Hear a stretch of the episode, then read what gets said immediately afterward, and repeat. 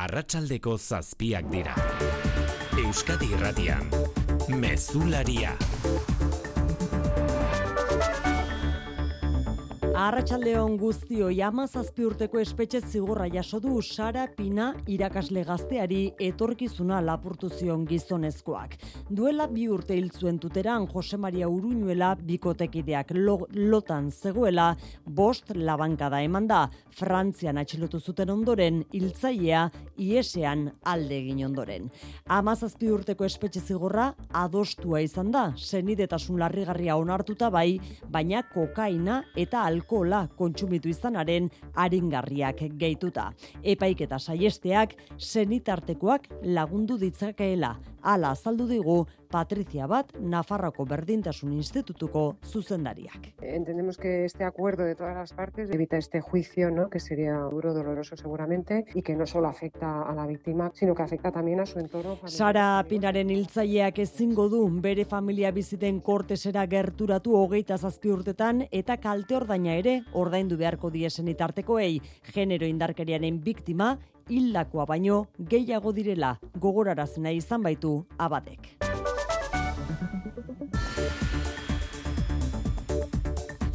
Nafarroatik irten gabe urrengo albistea ere Jose Maria Aierdi kontseilariak berretsi baitu ondakin irregularrak jaso dituztela Gipuzkoatik Artaxoan Xikerresna Larratsaldeon Arratsaldeon bai. eta Artaxoako Ecofert Sansoain enpresaren ondakin instalazioa aldi baterako itxi egingo du ondorioz Nafarrako gobernuak legez kanpo Gipuzkoatek bidalitako 5.000 tona ondakin likido jaso dituztela baiestatu ondoren. La empresa ha estado recibiendo en este caso lixiviado líquido de Guipúzcoa, lo ha hecho ilegalmente, incorrectamente. El departamento ha tomado las medidas. Plantaren kautelazko itxieraz gain, Jose Maria Aierdi Nafarroako ingurumen kontseilariak iragarri du zigor espedientea zabaldu diotela Ecofert Sansoain enpresari. Aierdik azaldu duenez, Artaxoako instalazioak etzuen baimenik zubietako erraustegitik bidalitako ondakin likido arriskutsuak jasotzeko eta ikertzen ari dira ondakin hoiek eraginik izan ote duten planta horretan ekoitzitako eta nekazaritzan erabiltzen diren ongarriekin. Baionan laborariek airurogeita iru autobidearen blokeoari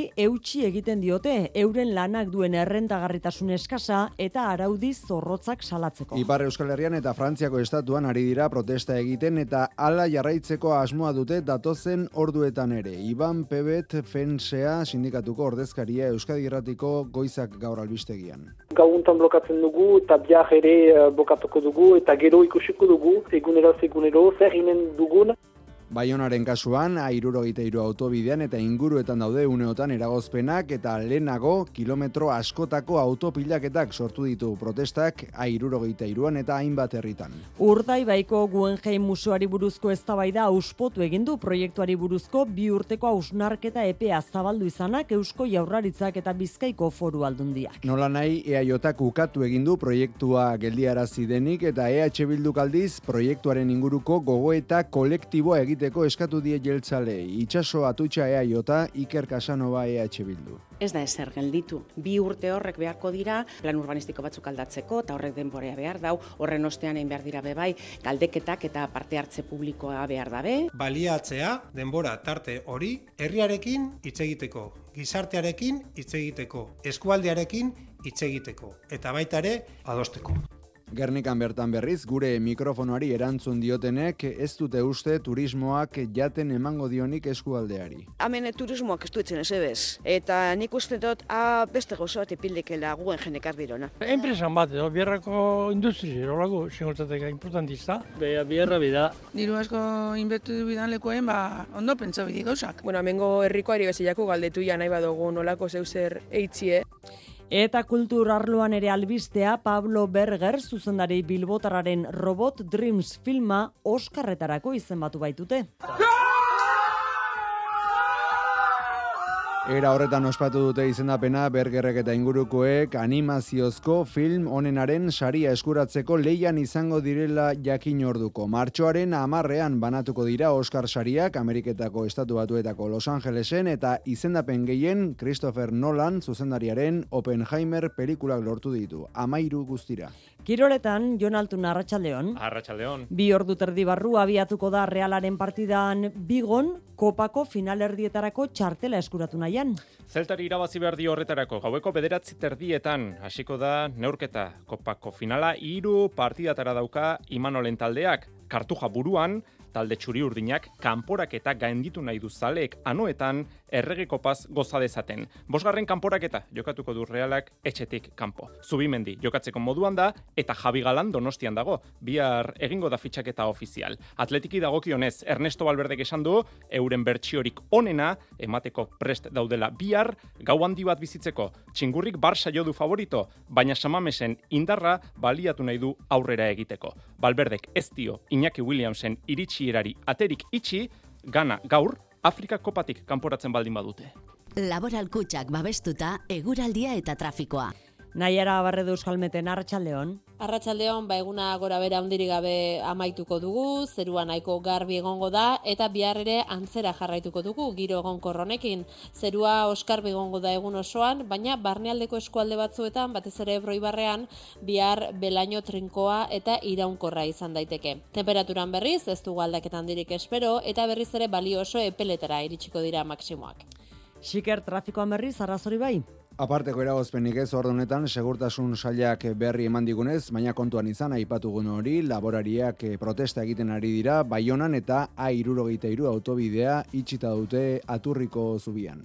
Gazteiztik azken ordua iritsi berri zaigu, Tubisa autobus konpainiako gidariek erabaki berri baitute, areagotu egingo dituztela protestak xika. Era horretan, bai, orain arteko egun eta ordu batzuetarako lanuzteak mugari gabeko greba bilakatuko dira eta inauterietatik aurrera, otxailaren amarretik aurrera, mugari gabeko greba hasiko dute. Muturreko neurriak hartzea erabaki dute beraz, diotenez udala naita ari baita hauzia luzatzen. Bihar goizeko bederatzi terdietan, gazteizko lobaina plazatik hasita manifestazioa ingo dute eta amaika terdietan prentxaurrekoa eskaini. Eguneko albistei bete beteak nekin aurretik, The Cherry Boopers Bilboko Santutxu auzoko taldearen musikaz gozatuko dugu.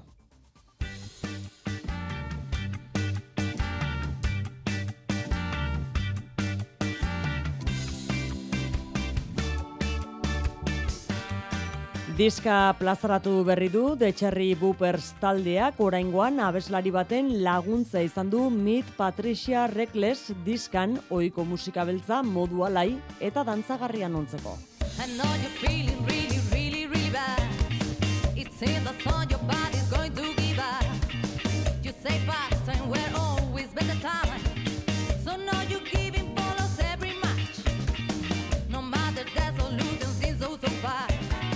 Hauxe beraz de Cherry Buper Santutxuko taldearen azken azkena arratsaldeko zazpiak eta zortze minutu teknikan eta errealizazioan Paula Sensio eta Xaberri Raula. Euskadi Irratian, Mezularia. Oiane Perez. Nafarroan nekazaritza eta abeltzantzako lan hitzarmen berri adostu dute sindikatuen gehiengoak eta patronalak. Mila langile dira Nafarroan nekazaritzan eta abeltzaintzan beste entzat lanean ari direnak, soldatapean ia denak etorkinak. Hitzarmen honen berritasun nagusia atxeden eskubidearena da. Langile horiek ere, bi eguneko atxeden eskubidea izango baitute aurrerantzean igotzalkorta. Sektorean ia euneko larogeita marreko ordezkaritza duten UGT LAF eta komisionesek sinatuko dute hitzarmen berria patronalarekin, enpresek eta basarritar autonomoen UAGN eta N sindikatuek osatzen dute patronala Nafarroan. Asteak zeramaten negoziatzen, soldatak KPIaren arabera igotzea, abusuzko egoerak ekiditeko lantaldeak sortzea eta lanorduen erregistro zehatza egitea adostua zuten besteak beste eta gaur eguardian itxi dute atxedenari lotutako puntua. Labentzat oinarrizkoa zena. Orain arte langile horietako asko askok goizean goizasi eta iluntzean berandu amaitzen zuten lanaldia zatitua zutelako eta egun bakarra zuten astean jai.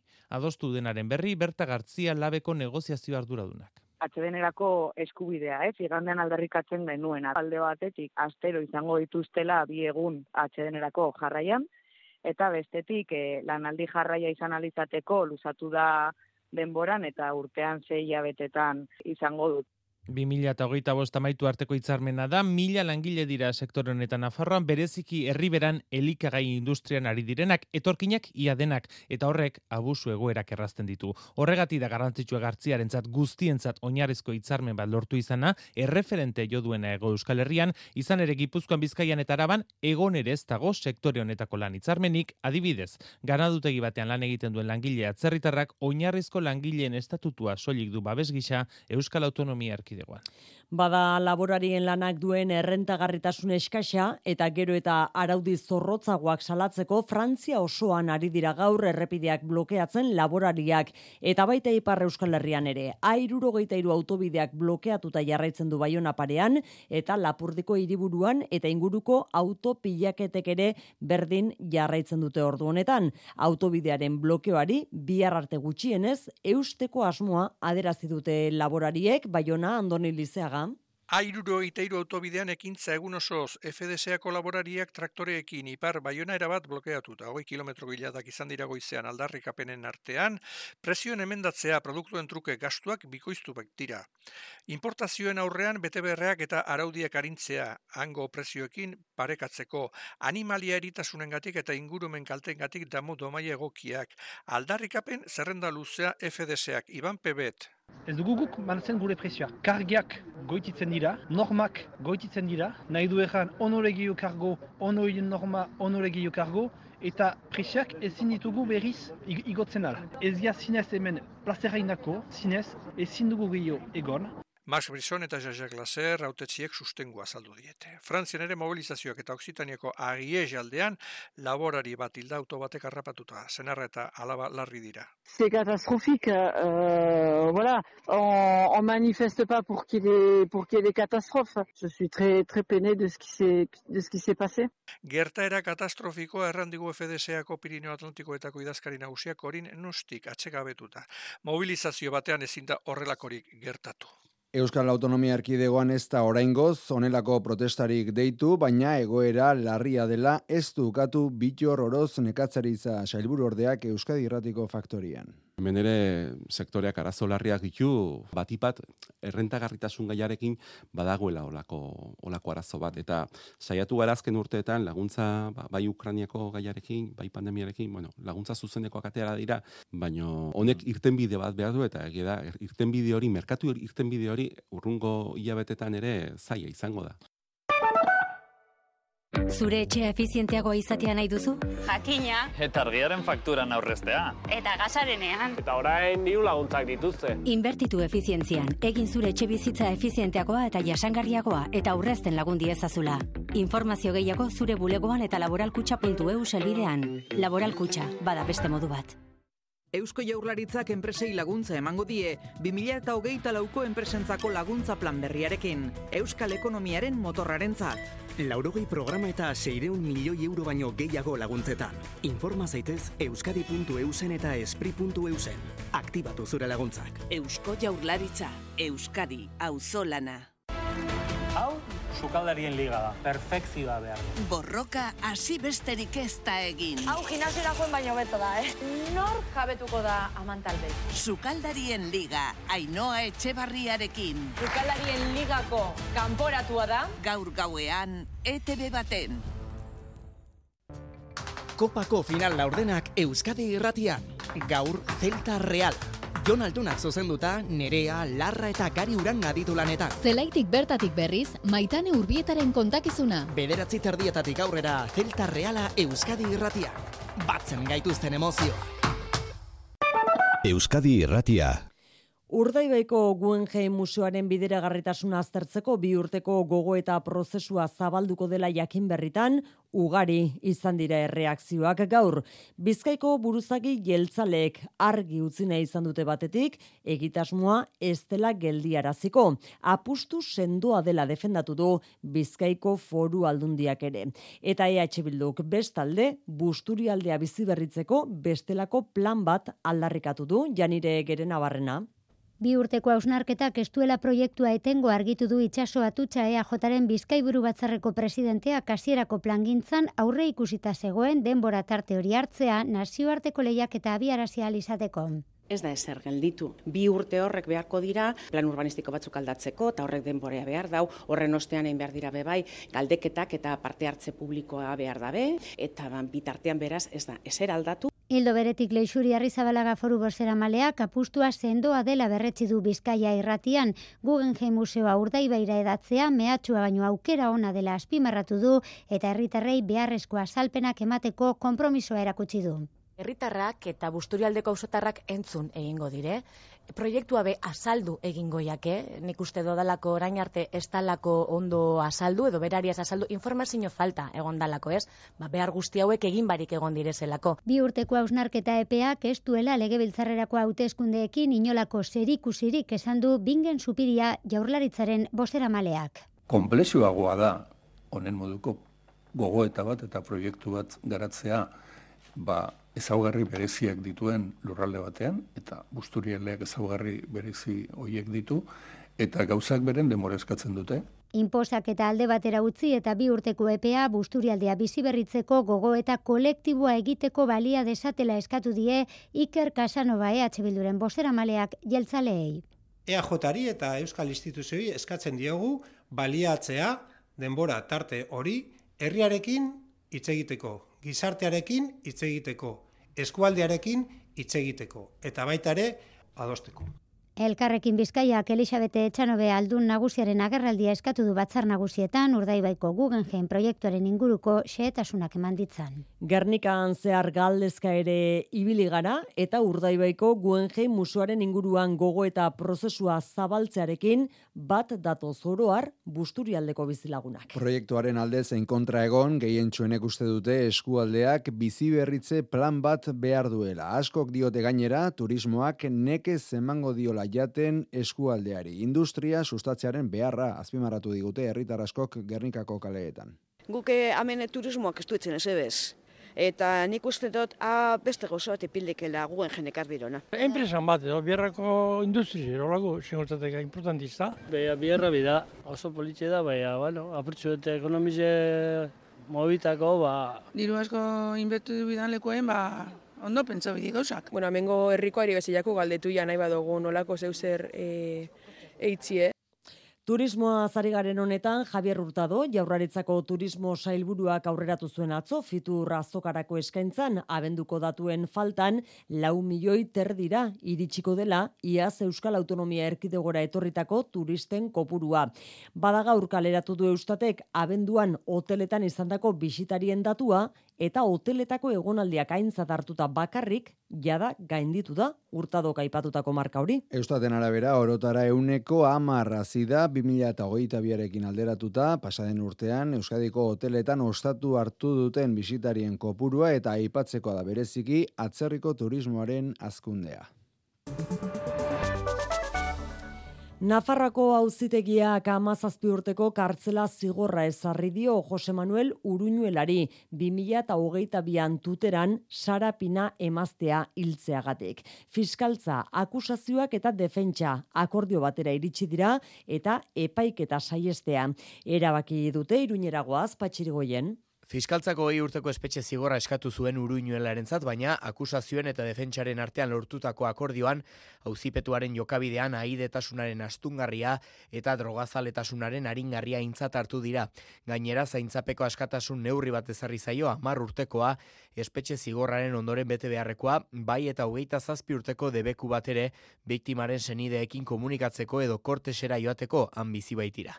Nafarroako berdintasunerako institutua herri ekintzaren parte izan da kasu honetan. Patricia Bat zuzendaria. Recordar esto, no? Que Gogoratu behar da emakumeen aurkako indarkeria giza eskubideen urraketa larria dela eta biktimari ez ezik kasu honetan sarari ez baitugu gure artean gehiago izango, haren lagunei, familiari eta gizarte osoari ere eragiten diola.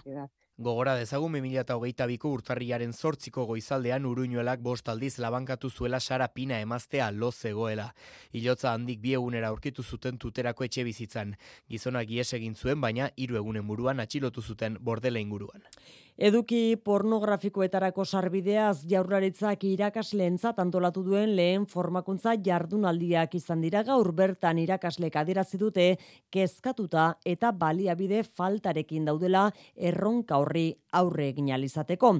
Hain zuzen adituek ere horixe aldarrikatu dute. Sexu ezik eta indartzea matematiken pare maialen narratibel.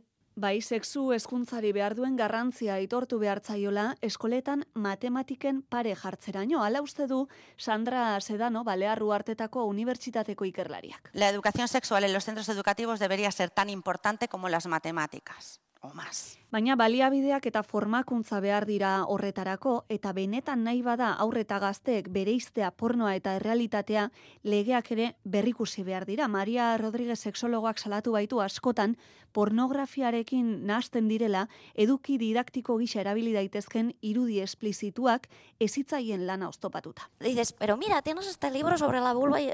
No, no, pero que eso es un dibujo. Entonces, bueno, pues esto es una dificultad que tenemos. Aipatu dute eraberean porno edukietara sarbidea debekatu beharko litzaiekela adin txikikoei bai behintzat.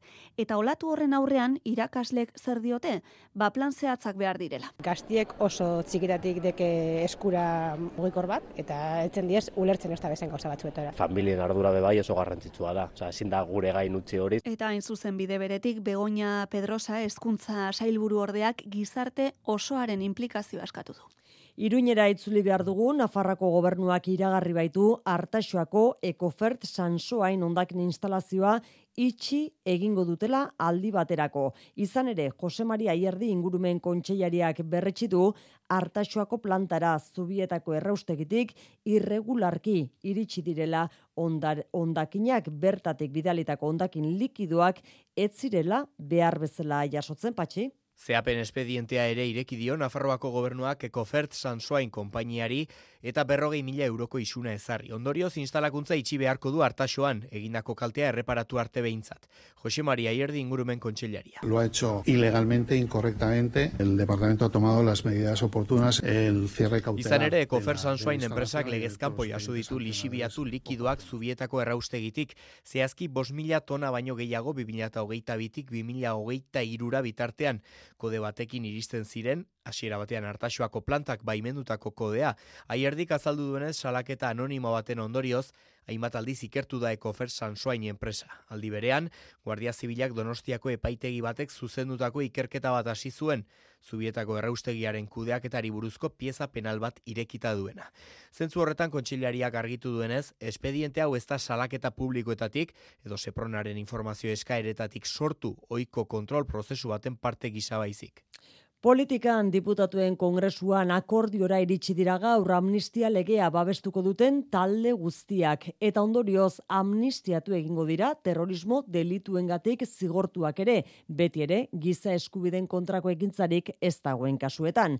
Gauza korrela Mikel Arregi gertuago lukete Pusdemontek eta Robirak etxera itzultzeko aukera. Arratsaldeon Arratsaldeon amnistia legea babestuko duten talde guztiek baita pesoek ere terrorismo delituan ukitu teknikoak egin dituzte hau horrela terrorismo delitu larriak izango dira amnistia legetik kanpo izango direnak Espainiako gobernutik argi diote terrorismo kasu hauek ez zirela Katalunian eman eta beraz proses guztia amnistia barruan kokatuko dela Felix Bolaños Justizia Ministroa. Si le digo que la ley lo que hace es una amnistía a todos los comportamientos relacionados con el proceso independentista. No hay nada fuera del proceso independentista que quede amnistiado. Partidu Popularrarentzat PSOEk bere buruari jarritako marragorria zeharkatu du amnistia lege barruan terrorismo delituak ukituta, ez da hori baina independentisten ikuspuntua. Quan aquests jutges o alguns intenten elaborar aquest manual... Iurtzetik Miriam Nogerasek baitio amnistia legea haien modura ulartuko duten epaileak badirela eta horren aurrean alik eta testurik zehatzena behar dutela terrorismoaren inguruko definizio berriarekin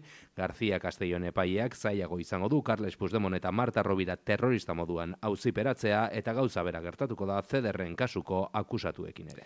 Duela hogeita bederatzi urte gaurko egune ziltzuenetak Gregorio Ordoñez Donostiako alderdi popularreko zinegotzia eta Eusko Legebiltzarkide ere bazena.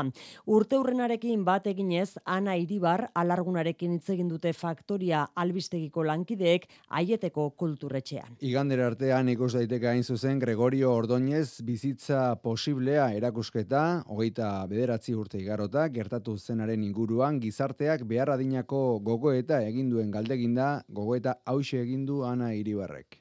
Yo creo que no. Nik uste dut ez Erakusketa honetara jendea tortzen da hitz egitera. Gente me dice que es que no se Eta ez da hitz egiten. Donostian oraindik ez da hitz egiten gai honi buruz. Gertatu zenari buruz. Lo que pasó. Inor ez da mintzatzen etaz. Ilketez, jazarpenez, mehatxuez, bizkarzainekin bizitu ziren berrogeita amar mila herritar hori eta zolik laurogeita amarreko amarkadan joan ginen ia berru mila herritarretaz. Ez dago gogoetaren biktimak oroitzeko gune bat, gertatu zenaz hitz egiteko, gogoeta egiteko, barnerako gogoeta egiteko. Zer egin nuen nik, zer dagoen ondo, zer gaizki. Nik uste dut oso osasungarria litzatekela egitea. Baina denbora gure aurka, ari da. Une hori zenbat eta gehiago atzeratu are eta okerrako izango da. Eta oso injustua da nire belaunaldiko entzat. Los ciudadanos de mi generación.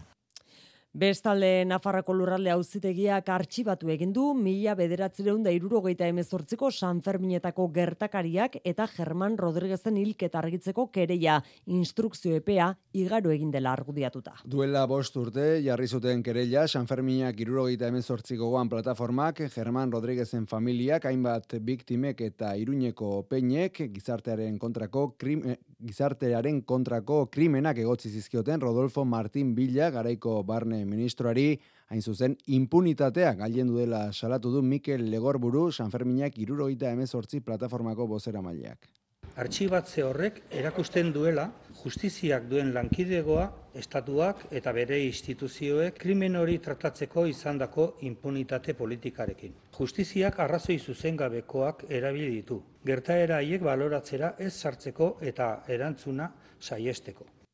Arabako, Bizkaiko eta Gipuzkoako gizarte ekimeneko ikastetxeetan bestalde, amabigarren greba eguna izan dute gaur, iaz mobilizazioei berrekin zienetik. Sindikatuen arabera, jarraipena euneko irurogeita bost ingurukoa izan da, euneko amaseikoa berriz patronalaren esanetan. Lan hitzarmen berriaren negoziazioan aurrera pausorik ez dela izan, salatu dute sindikatuek eta kristau eskola zein izea patronalei ardura gabekeriaz aritzea leporatu diete. Azken mileran, besteak beste, lan karga arintzeko edota erosalmena berreskuratzeko neurri zehatzik ez zutelako mai gaineratu. Gazan inoizko galerarik handiena izan du Israelgo armadak egun bakarrean hogeita lau soldadu galduta. Momentu honetan borroka eta bombardaketa nagusiak egoaldeko jan juni sirian ari dira gertatzen. Baina horrek ez ditueten sueten berri bat lortzeko negoziaketak. Zertan dira gauzak landerra izagirre? Ba bi aldeekin sueten proposamenak gurutzatuta baikorra saldu da Katargo bitartekaritza. We are engaging in serious discussions with both sides. That in its own right is, is a cause for optimism. However, the situation... Ala ere, Maieta Lanzari atzerri ministroaren arabera, borroka ere muko egoerak ez die diplomazia lan horiei mesederik egiten. Iparraldetik, egoalderuntz doan inbazio honetan, janjunizi egokitu zaio orain bere txanda, setiatuta dago iria eta setiopean bertako erietxe nagusiak, berreun palestinar inguru hil dituzte azken hogeita lau orduotan eta Israelek hogeita lau soldadu galdu ditu denbora tarte horretan. Gerra zizenetik inoizko galera handiena da, baina garaipener arte borrokan jarraituko dutela ziurtatu du Benjamin Netanyahu lehen ministroak. Parlamentuko batzorde batean, bien bitartean, jamasen esku egon ziren emakume baituen lekukotzak entzun dituzte. Eta bubot alhut. Emakumenganako gehiagikerien bere lekukotza emandu batzorde horretan, tuneletan baituta egon zen, irurogeita bi urteko abibazigel emakume Israeldarrak. Euskararen inguruko salaketa bat berriz ere amaitzeko. Zinema aretoetan Euskara ia ikusezina dela agerian utzi du zinemak Euskaraz ekimenak egindako neurketak. 2008an euneko irura ere ez dira iritsi Ego Euskal Herriko zinema areto komertzialetan Euskarazko estrenaldiak ekaitzak erre. Eta lau filmeetatik amalau estrenatu dira soilik euskaraz. Lau jatorrizko bertsioak izan dira eta horietatik bakarra irati fikziozkoa. Gainerako amarrak bikoiztuta eta azpidatzita euskaratu dituzte. Hizkuntza eskubideen urraketa agerikoa Alex Aginagalde pantailak euskaraz ekimeneko kidearen esanetan. Gaztelera dunei e, ele bakarrei. Bermatzen zaie zinemako eskaintza guztia gazteleraz ikusi alizatea edo gutxienez gazteleraz azpidatzita eta Euskaldunek berriz, ba, soilik filmen euneko bikoma berrogeita zortzi ikusitzak euskeraz, eta gainera horien gehiengoa aurrentzako filmak dira. Ikusentzunezkoek aisialdian, geroz eta denbora gehiago hartzen dutela jakitun, Euskarak bere lekua ezinbestekoa duela ohartarazi du hizkuntza eskubideen behatokiak, erakundei neurriak eskatu dizkie agurne gaubeka zuzendariak. Eskaintzarik egiten ez bada, nekez izan dezakegula e, Euskarazko eskaera batez, eta horren arduradun, ba, bai, e, badituztelako bitarteoakoa jartzeko e, bete beharra, ba, erakunde publikoak uste dugu hor badutela zeregina, Euskararen presentzia legez bermatuko duten arauak behar dira behatokiaren iritziz.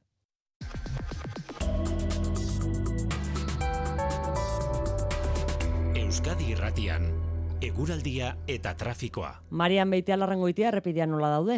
Bi ohar bata dagoeneko ezaguna dena, laborarien protesta dela eta airurogeita irua itxita dagoela aturriko zubian eta lai jarraituko duela bihar arte. Eta beste oharra une honetan abatean gazteizen.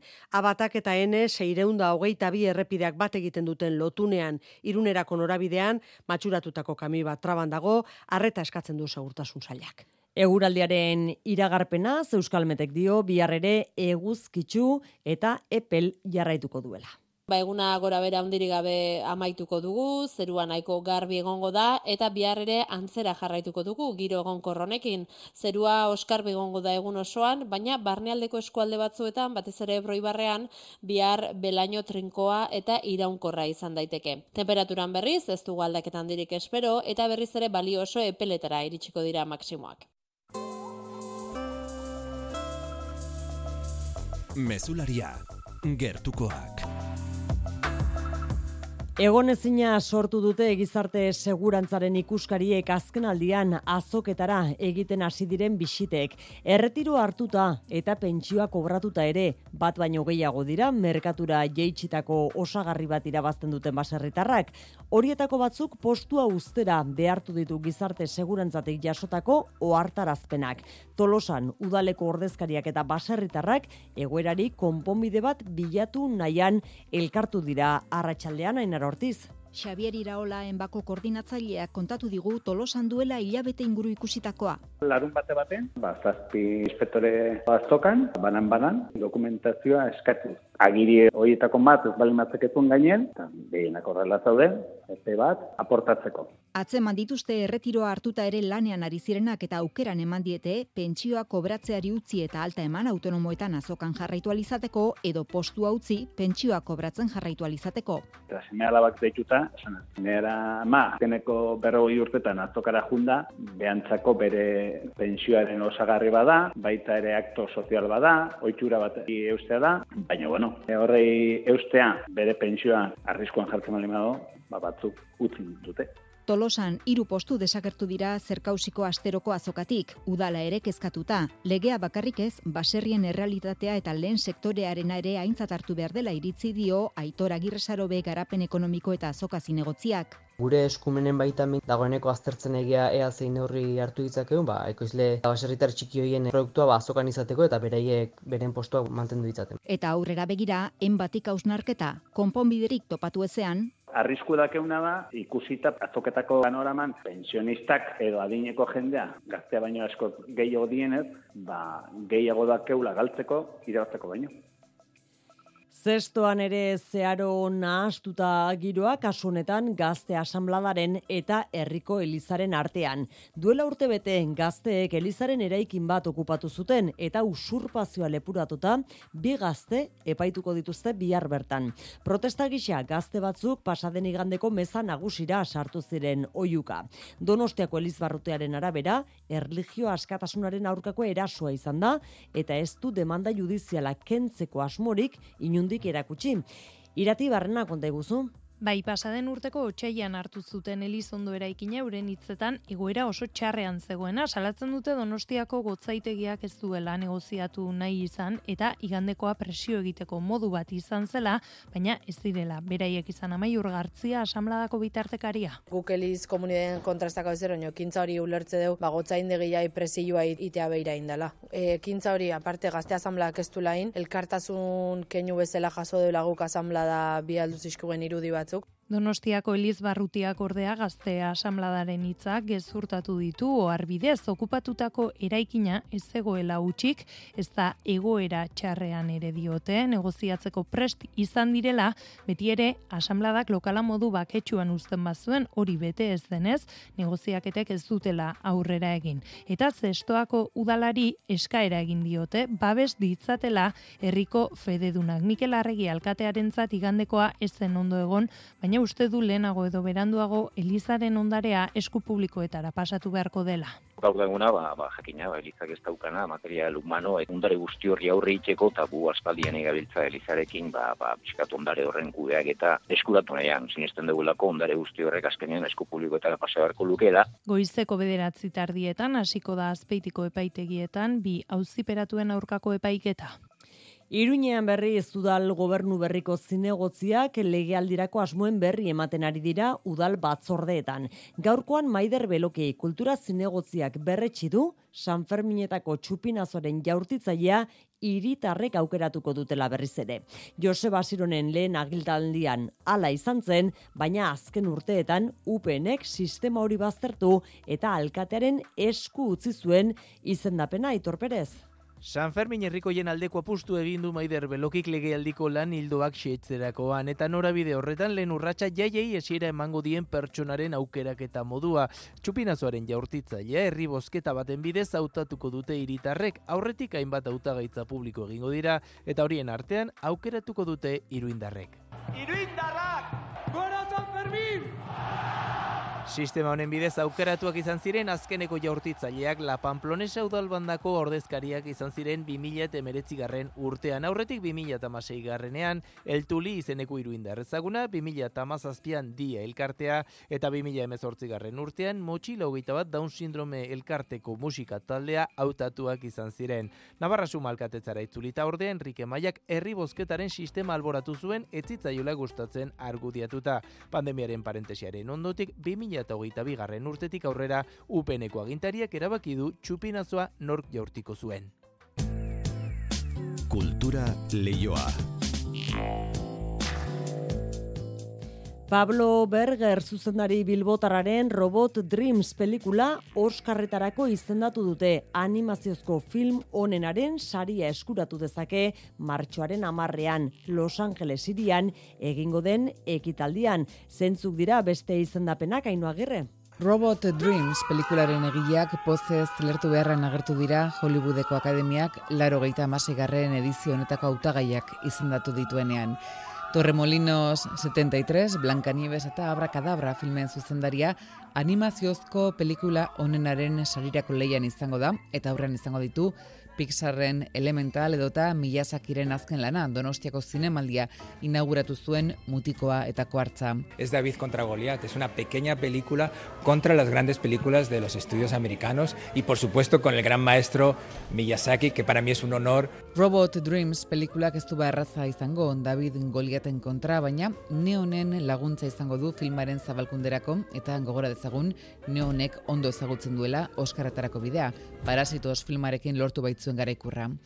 Eskuz marraztutako arribitsi hau, garai bateko marrazkiak gogorarazten dituen artisaulana, laro geiko amarkadan girotua dago eta bi pertsonaia nagusi ditu, txakur bat eta robot bat.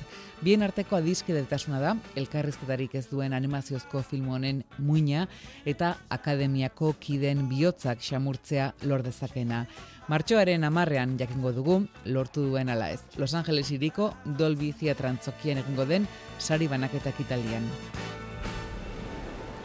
Los Angelesetik etxera eginda berriz, bigarren mundu gerratik ona izan den mehatxu nuklearra du ardaz Beatriz Caraballo bideoartista asturiarraren azken lanak. Arte derren Bilboko museoan ikusi daiteke, hainbat herrialdetan desklasifikatutako artxibo materialetekin sortutako lana Iker Zabala.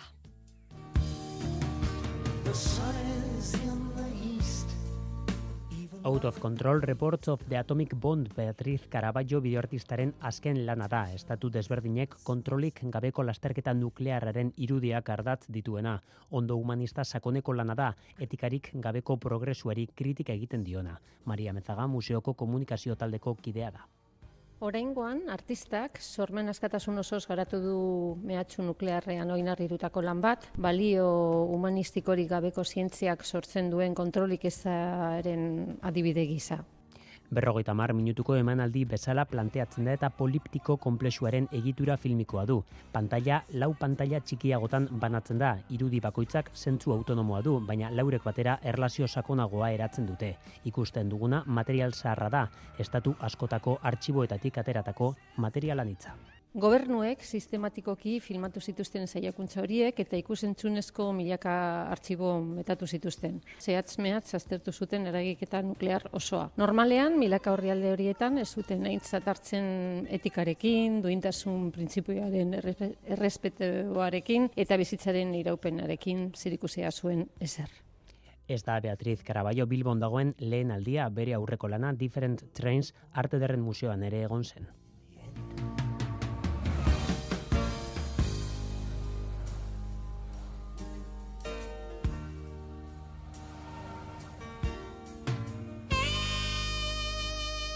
Arratxaldeko zortziako gutxi dira, Jon Altuna, Arratxaldeon. Arratxaldeon oiane. Kiroletan berriz, realaren zain gaude bederatzi terdietatik aurrera, kopako final erdietarako txartelaren bila irtengo da bigoko zelaian. Zeltari, irabazi behar dio horretarako final erdietan egoteko.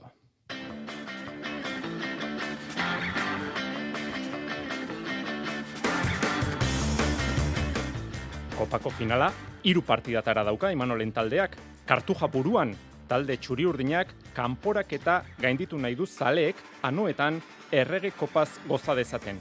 Bosgarren kanporak eta jokatuko du realak etxetik kanpo. Zubimendi jokatzeko moduan da, Javi Galan, donostian dago, bihar egingo da fitxaketa ofizial. Atletiki dagokionez, Ernesto Balberdek esan du, prest daudela, euren bertsiorik onena eman, eta gau handi bat bizitzeko.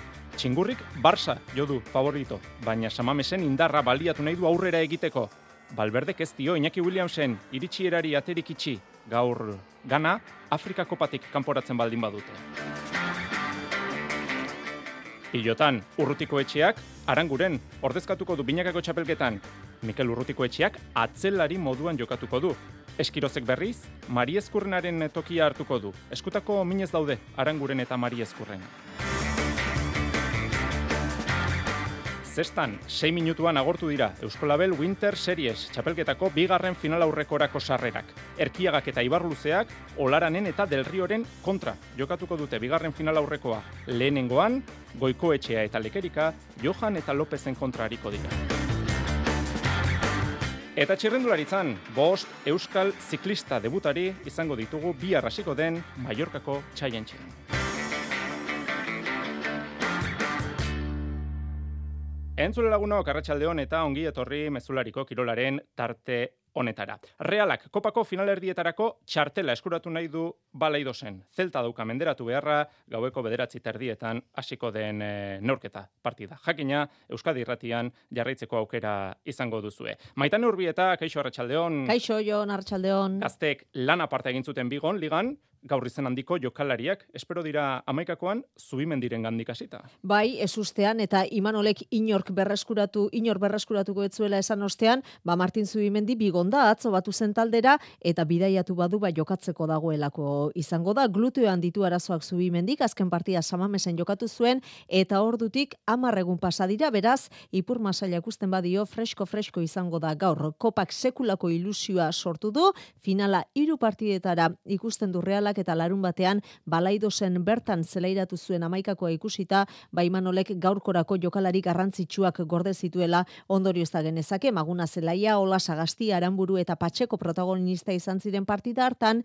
Imanolek sistema ere aldatu zuen, atzean bosteko lerroa ezarrita, baina gaur litekeena da ohiko lau hiru irukora itzultzea besteak beste Oiartzabal Merino aipatutako zubimendi eta Andres Silva protagonista izan da. Eta horren bestez bagalazko amaikakoa zelairatzeko aukera izango du Imanolek. Eta hasieratik jokatzen espadu ere litekeena da gaur Xeraldo Bekerrek ere lehen minutuak jokatzea elastiko txuri urdinarekin. Andrats Buñol Malaga eta Osasuna kanporatu ostean bosgarren geldialdia ere etxe etxetik kanpo balaidosen izango du realak bigora, bigora egindako azken bost bisitetan garaile izan dira txuri urdinak, azkenekoz orain hiru egun, zeigarrena kateatzea da xedea final aurrekoetara sala, e, sailkatzeko. Balaidos faktorea izango du alde Rafa Benitezen taldeak, sale Galiziarrek, harrera egingo diote ordu honetan taldeari, estadiora iristerakoan, eta barruan berriz leporaino beteko dira armailak beraz giro bero horri ere aurre egin beharko dio realak. E, datu bat ere bai, Jon, Zeltaren zat, reala, kopa honetako irugarren euskal kontrarioa izango da. Aurrez, amore bieta eta sestaoren kontra nagusitu da, espero dezagon gaur realak hori hori aldatzea.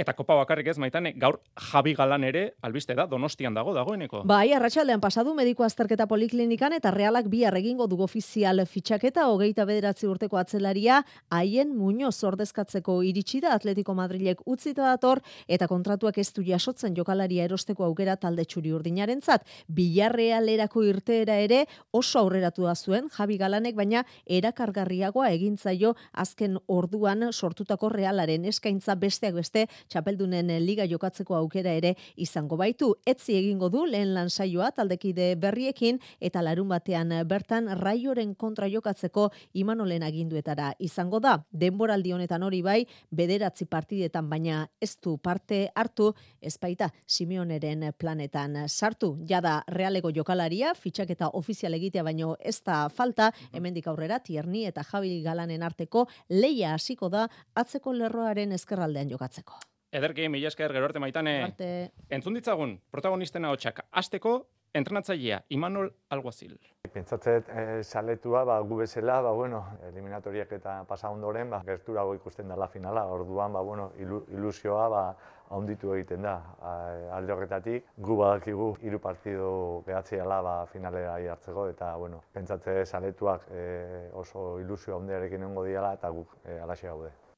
Gaur Joseba Llorente realeko aurrelari hoia izan dugu gonbidatu eguerdiko kirol tartean taktikoki eta teknikoki bakarrik ez taldeari Imanolek mentalki ematen diona ere mintzatu da ondarri bitarra. Azkeneko bolara hontan eh entrenatzaile honak izaten jo hori erdi psikologoa direna, ez? Da nik uste dut Imanol alde hortatikan Imanol hemengo izan data eta ikusita ze jokalare ditu eta euneko 70 azkenian Gipuzkoarrak dire, etxekoak dire, badakite reala zer den, eta nik uste dut Imanol alde hortatik lan hori kriston egiten ari dela, eta gero, eta gero azkenean e, teknikoki bajo kalari oso natxu, ez, eta, bueno, espero dugu gaur zubimendi, eta, bueno, hemen donostitik anara jundirena gazkeneko bi egunetan, ba, bueno, e, plantilla usila bere, bere zeran dut, Gaueko bederatzietako albisten ostean hasiko dugun saioan, maitane urbietaz gain, gurekin izango dira, nerea zuzberro, gari uranga eta juanan larrainaga. Bai, amatxeiteko moduan dago, ez? Gainera, e, ligan irabazizion, ondo irabazizion. Gainera, e, utzeta bat ematen du e, justu ontzela partidua, baina reala nagusi izaten partidu osoan, eta ikusten dute zenutasun ondia erakutzizula realak, ez? Eta gaur antzeko partidu bat izan beharko duke. E, hortik jo behar da. E, Imanoleke aldaketa batzuk egingo ditu, ba, ba ingo diturako ba, atxeen amateko baziei, batez ere gaztei, eta horre etze gutxiago jokatu zutenago jartza, ba, zubimendi bera, nik uste merino, horiek aterako dituela, Oia, eta beste talde bat izango dugu, baina jarrera berdinarekin, ez? Eta zeltak baita ere aldaketak egingo ditu, zeltak be, garrantzi asko mandio kopakoari, ba, badakigu, ba, kopa momentu honetan ez, e, finala ordenetan dago, liga hor dauka, larri dabil, eta bizkat hori azteko nahi izan du e, indarra eman kopari ez, baina ez dauka, nire, nire ustez, da, nek, kasu honetan, Reala baino talde txikiago dauka, eta Reala nik uste dut favoritoa dela argi gainera. Atletikek bihar jokatuko du Samamesen Bartzelonaren kontra gaueko bederatzi eta erdietan hasiko da katedraleko partida. Ernesto Valverdek gaur prentxaretoan esan du euren bertxorik onena emateko pres daudela, gau handia bizina dutela denen artean, txingurrik Bartzelona jo du favorito, azpimarratu du etxetik kanpo ez duela partida bakar bat ere galdu Txabiren taldeak denboraldi osoan eh, zehar eta San Mamesen indarra baliatu beharra daukatela aurrera egiteko horixe dela naia. Horretaz gain Balberdek ez dio Iñaki Williamsen irik txierari aterik itxi gana gaur Afrika kopatik kanporatzen eh, baldin badute atletikek dena lotuta dauka Iñaki Williams bihar samameseko deialdian egon dadin. Baina zer gertatu behar du? Iñaki Williams bihar katedralean izateko, ba, bi baldintza bete behar eh, dira. Gambia eta Kamerun partigamiaren eta Kameruren arteko partida berdinketan ez amaitzea behar du, eta Argeliak punturen bat eskuratzea. Bi baldintza horiek betetzen badira, gana Afrika kopatik kanpo egongo litzateke, eta ondorio, Iñaki Williams bihar samamesen izango litzateke itxura guztien eh, arabera. Kontua da, orain Kamerunek binako berdinketa sartu duela, beraz, uneotan, bizirik legoke gana, Williamsek Afrika kopan segiko luke. Final laurdenetako kopako beste bi kanporaketak e, bihar Mallorca Girona eta etzi Atletico Madrid Sevilla dira. Eta gainerakoan alabesek eunda hiru urte bete ditu gaur. Zorion mezu hause, helarazi dute Ander Gebarak, Jon Guridik eta Luis García Plaza entrenatzaileak besteak beste. Zorionak glorioso, eunda hiru urte eta oraindik falta direnak. Haupa! Zorionak glorioso, gure eunda hirugarren urte hurrenagatik. Zorionak, Deportibo Alavez. Eta futbol blokea izteko albiste esanguratsua. Espainiako Futbol Federazioak salaketa ipini du Guardia Zibilaren instantzietan Real Madrid Almeria partidari zegozkion barreko ikusentzunezko materiala lapurtu dutela salatzeko.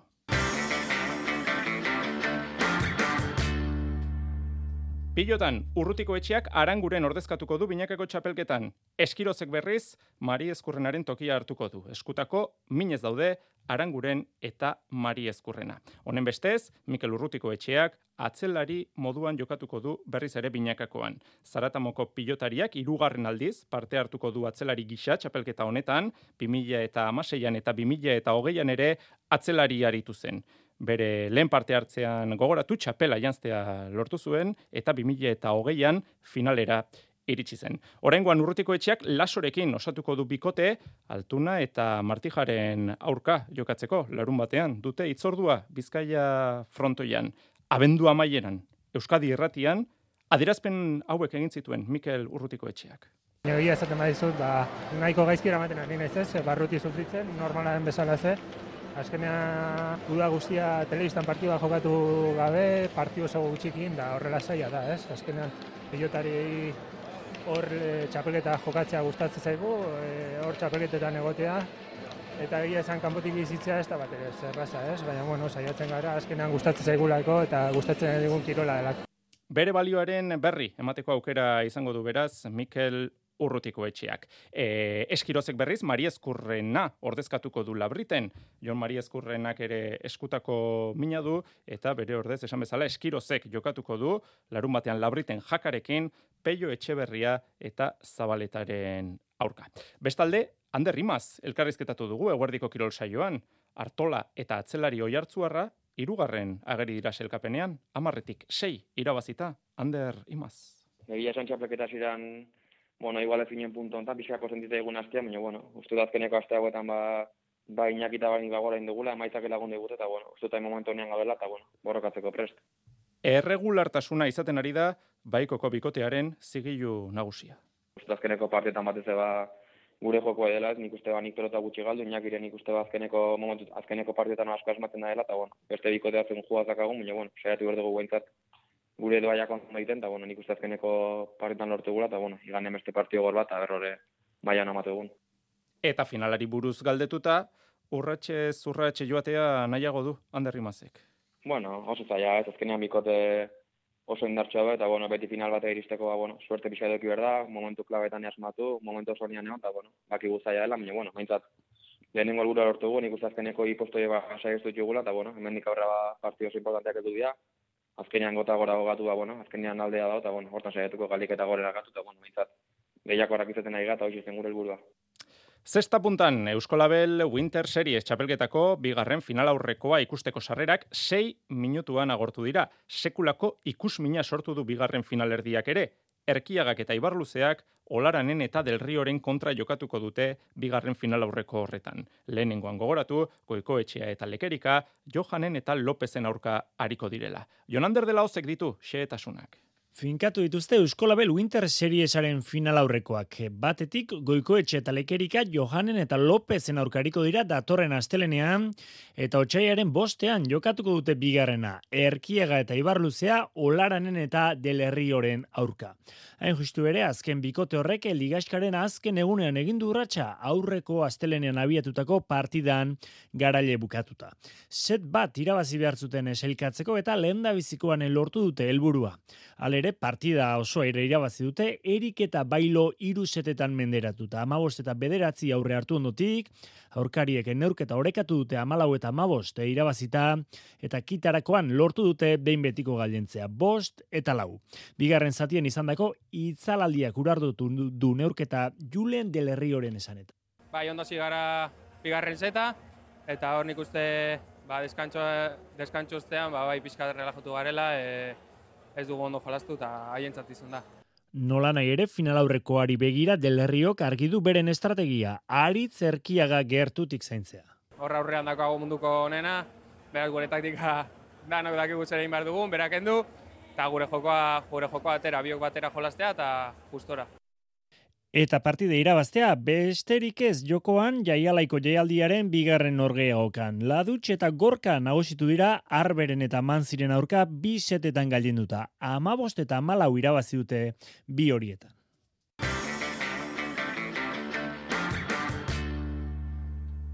Txirrendularitzan Italiako giroak banatu ditu gonbidapen txartelak. Tudor, talde suitzarra da nobedadea, lehenengo itzuli handia egingo dute. Eta Tudorrekin batera, Politikometa eta Bardiani talde italiarrak izango dira. Loto Destinik uko egin dio parte hartzeari. Mallorcako txaientxean debuta egiteko prest berriz, hainbat euskaldun. Bi hasiko da txaientxa kalbia trofeoarekin, harritxu iribar.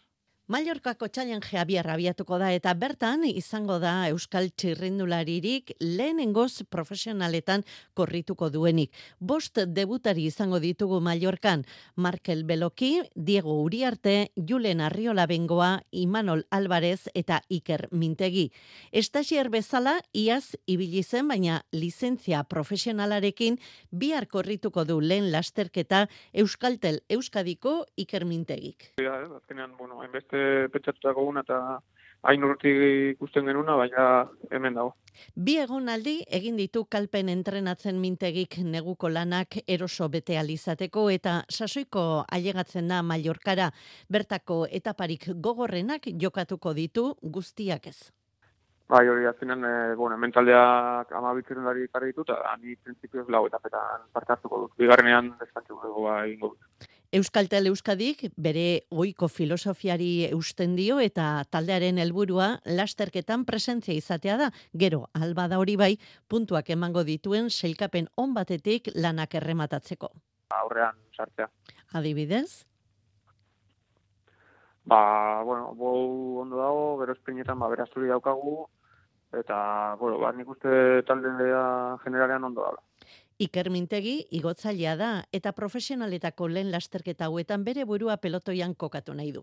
Ba, lehenik eta bueno, ba, lasaitazunekin ba, lehenengo lasterketa gehazen muz nago ikusi, ikusi maila honen nagola, eta ea, nire tokian zein izan daiteken ikusi. Eta taldeak eskatzen duena, ba, egin. Euskaltel Euskadirekin alustizak Valentzian debutatu zuen. Iker Mintegik bihar Mallorcan izango du aukera.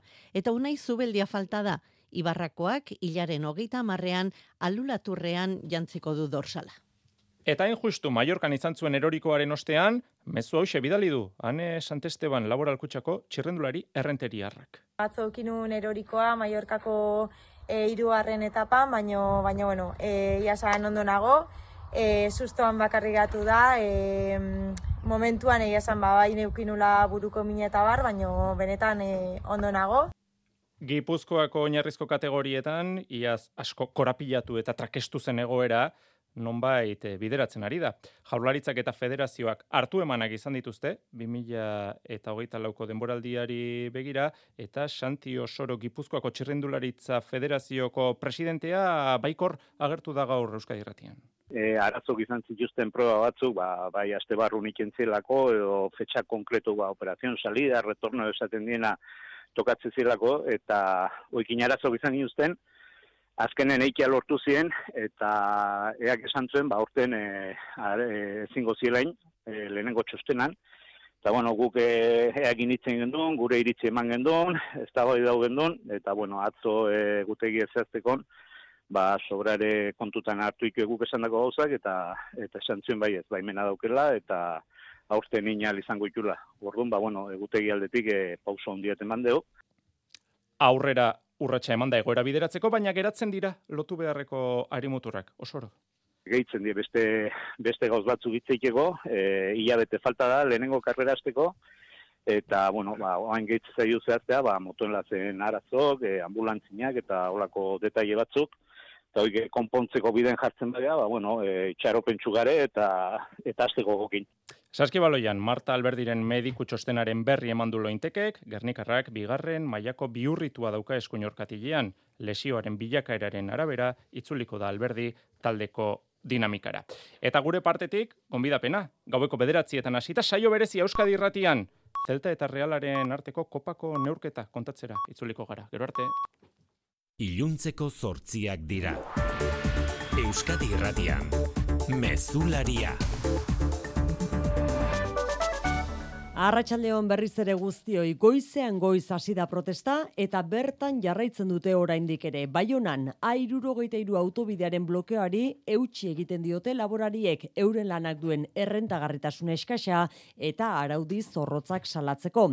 Gainera, ala jarraitzeko asmoa dute datozen orduetan ere. Iban Pebet, Fensea, sindikatuko ordezkaria Euskadirratian gauuntan blokatzen dugu eta biak ere uh, bokatuko dugu eta gero ikusiko dugu egunero egunero zer inen dugun. Ipar Euskal Herrian eta Frantziako estatuan ari dira protesta egiten, Baionaren kasuan, A, irurogeita iru autobidean eta inguruetan daude une honetan eragozpenak.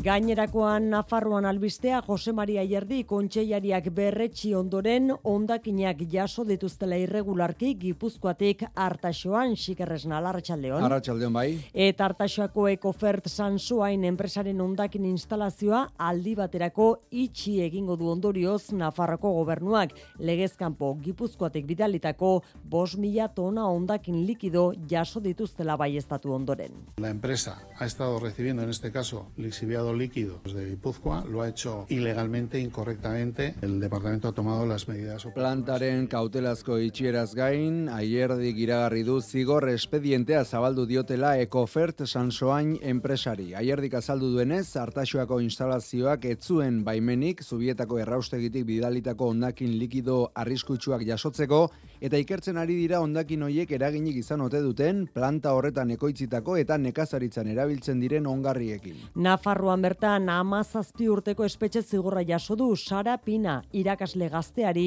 etorkizuna lapurtu zion gizonezkoak. Duela bi urte hil zuen tuteran Jose Maria Uruñuela bikotekideak lotan zegoela bost labankada emanda. Frantzian atxilotu zuten ondoren hiltzailea iesean zijoala amazazpi urteko espetxe zigorra adostu du aldeekin, senietasun larrigarria onartuta bai, baina kokaina eta alkola kontsumitu izanaren aringarriak gehituta. Patrizia Abad, Nafarroako Berdintasun Institutuko zuzendariaren arabera, senitartekoak lagundu ditzake epaiketa saiesteak. Entendemos que este acuerdo de todas las partes evita este juicio, ¿no? que sería duro, doloroso seguramente, y que no solo afecta a la víctima, sino que afecta también a su entorno, familiares, amigos y a toda la sociedad. Sara Pinaren hiltzaileak ezingo du bere familia biziden kortesera gerturatu hogeita zazpi urteetan eta kalte ordaina ere ordaindu beharko die senitartekoi. Urdaibaiko Guggenheim musuari buruz buruzko eztabaida auspotu egin du proiektuari buruzko bi urteko hausnarketa epea zabaldu izanak Eusko Jaurlaritzak eta Bizkaiko Foru Aldundiak. Nola nahi EAJak ukatu egin du proiektua geldiarazi denik eta EH Bilduk aldiz proiektuaren inguruko gogo eta kolektiboa egiteko eskatu die jeltzalei. Itxaso atutxa EAJ Iker Casanova EH Bildu. Ez da ezer gelditu. Bi urte horrek beharko dira plan urbanistiko batzuk aldatzeko eta horrek denborea behar dau, horren ostean egin behar dira bebai, galdeketak eta parte hartze publikoa behar dabe. Baliatzea denbora tarte hori herriarekin hitz egiteko, gizartearekin hitz egiteko, eskualdearekin hitz egiteko eta baita ere adosteko. Gernikan bertan berriz, gure mikrofonoari erantzun diotenek ez dute uste turismoak jaten emango dionik eskualdeari. Hemen turismoak ez duetzen ez ebez. Eta nik uste dut, a, beste gozo bat epildekela guen jenekar birona. Enpresan bat, edo, biarrako industri, erolako, singoltateka importantista. Beha, biarra bida. Diru asko inbertu bidan lekoen, ba, ondo pentsa bidik gauzak. Bueno, amengo herrikoari bezilako galdetu ja nahi badugu nolako zeuzer eitzie. Eta kulturan Oskarretarako izendatu dute Pablo Berger zuzendari Bilbotararen Robot Dreams filma. Era horretan ospatu dute izendapena bergerrek eta ingurukoek animaziozko film honenaren saria eskuratzeko leian izango direla jakin orduko. Martxoaren amarrean banatuko dira Oscar sariak Ameriketako Estatu Batuetako Los Angelesen eta izendapen gehien Christopher Nolan zuzendariaren Oppenheimer pelikulak lortu ditu, amairu guztira. Errepidetan ez dago nabarmentzeko arazorik ordu honetan, baiona inguruko hori saikenduta eta eguraldiari dagokionez giro eguzkitzu eta epela izango dugu bihar. Naiara barre Euskalmet. Ba eguna gora bera hundiri gabe amaituko dugu, zerua nahiko garbi egongo da eta bihar ere antzera jarraituko dugu giro egonkor honekin. Zerua oskarbi egongo da egun osoan, baina barnealdeko eskualde batzuetan batez ere Ebroibarrean bihar belaino trinkoa eta iraunkorra izan daiteke. Temperatura temperaturan berriz, ez dugu aldaketan dirik espero, eta berriz ere balio oso epeletara iritsiko dira maksimoak. Arratxaldeko zortziak eta bos minutu dira, besterik ez gaurkoz gure aldetik albiste gehiago, ordu bete barru izango duzu hemen Euskadi irratian, eta noiz nahi eskura eitb.eusen. Biar arte, ondo izan!